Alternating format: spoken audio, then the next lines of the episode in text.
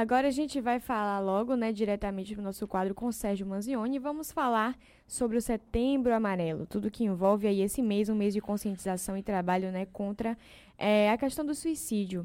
Vamos falar sobre um assunto sério, mas importante, interessante de se debater, relembrando não só em setembro, mas a gente não podia deixar de ressaltar isso nesse mês importante.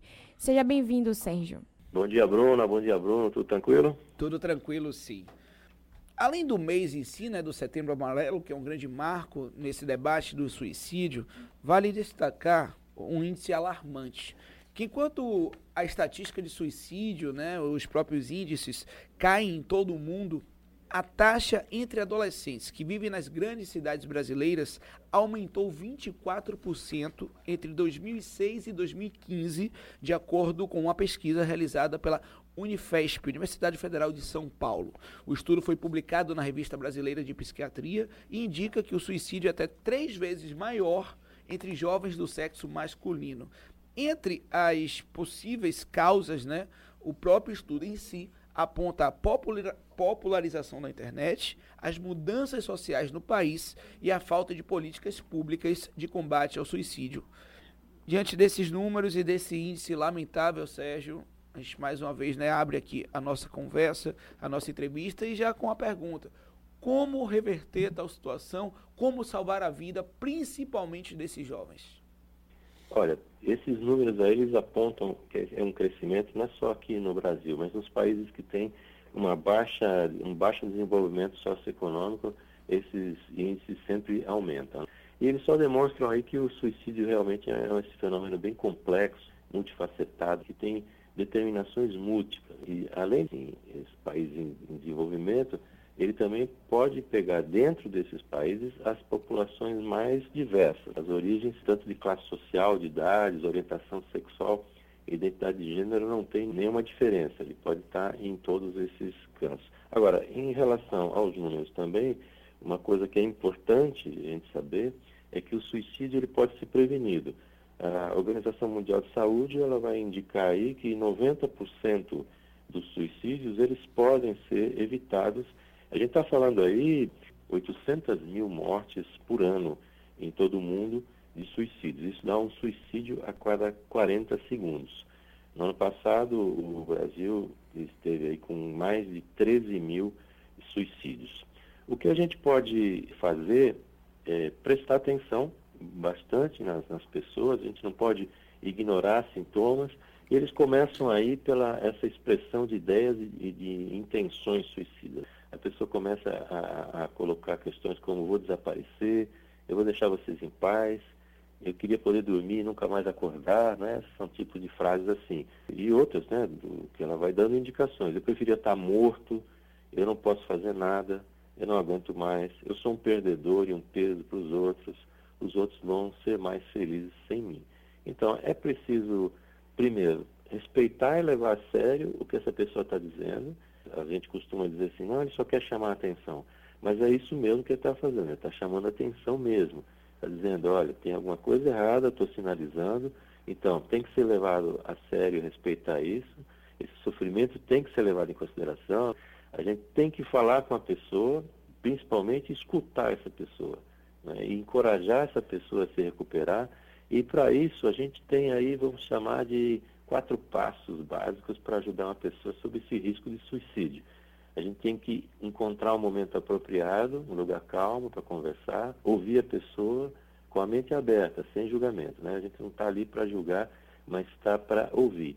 E também indicar, você pode ter um tratamento, pode ligar para o 188, você pode ir a SAMU 92, hospitais, pronto-socorro, tem uma série de coisas. Então, uma segunda etapa aí, você acompanhar, você ficar em contato com uma pessoa, como é que ela está se sentindo, o que, que ela está fazendo. Buscar ajuda profissional é outra coisa muito importante, é incentivar a pessoa a procurar ajuda e também se oferecer para acompanhar essa pessoa em ajuda. Um atendimento aí pode ser na unidade básica de saúde, CAPS, né, que é o Centro de Atendimento Psicossocial, serviços de emergência, aí tem o SAMU 92, UPA 24 horas, pronto-socorro, hospitais, o 188, que é o Centro de Valorização da Vida.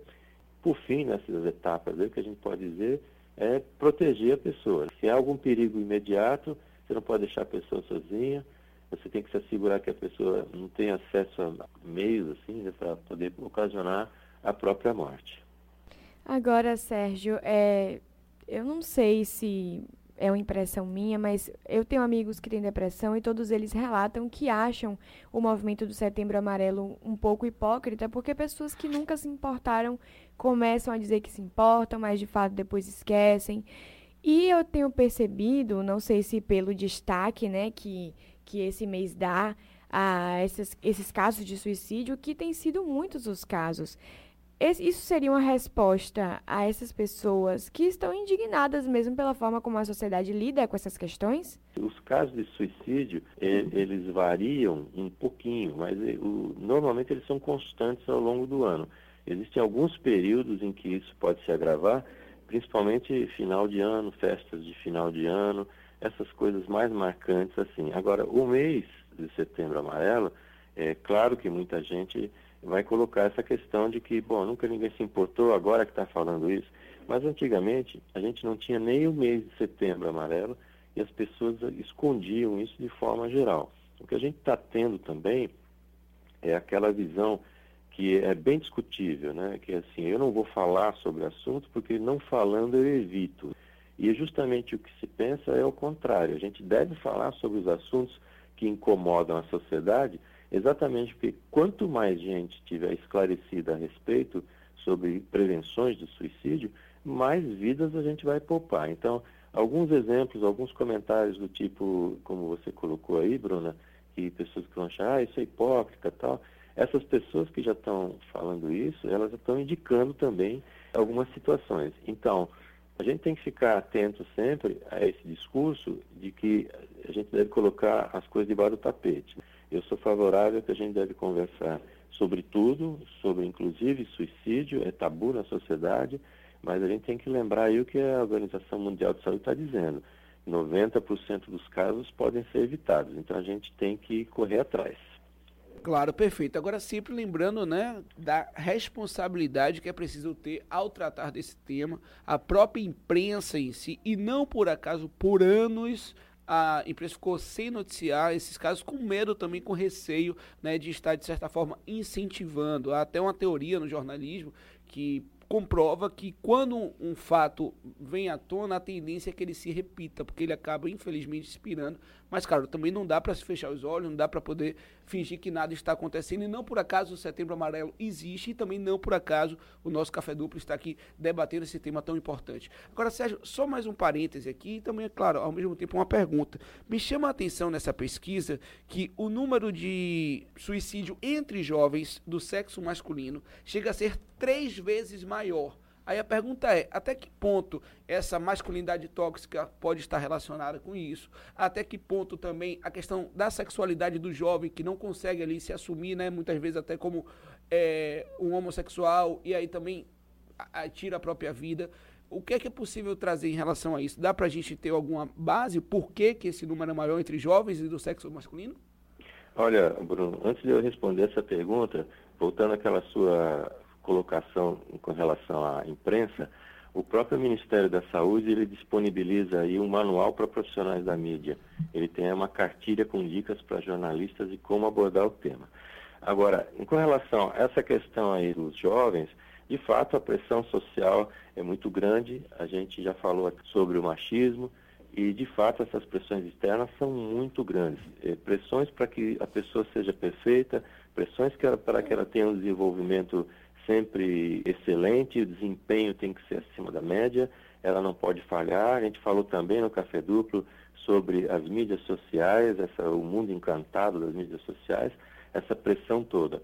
Então, existe sim essa correlação dos jovens, porque a pressão é muito grande. Eu arrisco a dizer que esses números entre jovens e também o suicídio é muito maior na faixa entre 15 e 30 anos, eu arrisco dizer que, de fato, é uma resposta a essa desesperança, a esse quadro de, de não ter horizontes né, para os projetos pessoais. Isso, de fato, pode ocasionar esse tipo de risco. A gente sabe que para a gente chegar ao ponto do suicídio, houve todo um processo até chegar até ali. Existe algum sinal que a gente pode identificar aí antes, né, de chegar a esse ponto, isso só para a gente finalizar essa conversa mesmo, Sérgio. Alguns sinais de alerta são aí, ó, a pessoa vai se afastar da família, ela não se sente mais pertencente a nada, nem família, nem escola, a autoestima é baixa, ela vai ter então pouca flexibilidade para enfrentar adversidades, até o isolamento social e desesperança.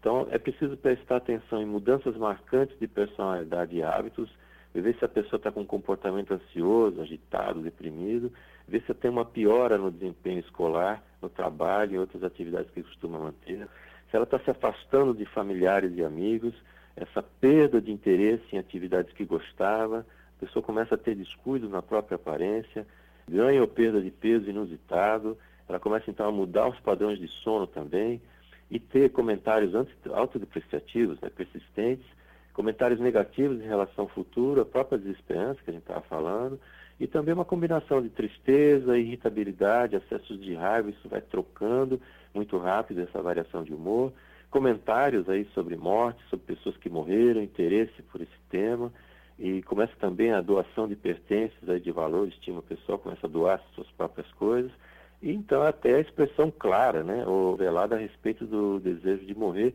e pôr fim à própria vida. Então a gente tem que prestar atenção a esses sinais, não desqualificar, como a gente já falou antes um pouquinho, procurar os centros, procurar profissionais, não deixar passar nada. Está sentindo algum sofrimento? Fala para alguém. Está vendo algum sofrimento de alguém? Escuta esse alguém. Maravilha, Sérgio. Gratidão. Lembrando do 188. Terá sempre alguém do outro lado da linha disposto a lhe convencer o quanto que a vida é bela, o quanto que a vida é um presente divino e o quanto que ela deve ser preservada. Sérgio, gratidão. Eu é que isso. agradeço sempre a oportunidade. Muito obrigado a vocês aí. Obrigada a você, Sérgio.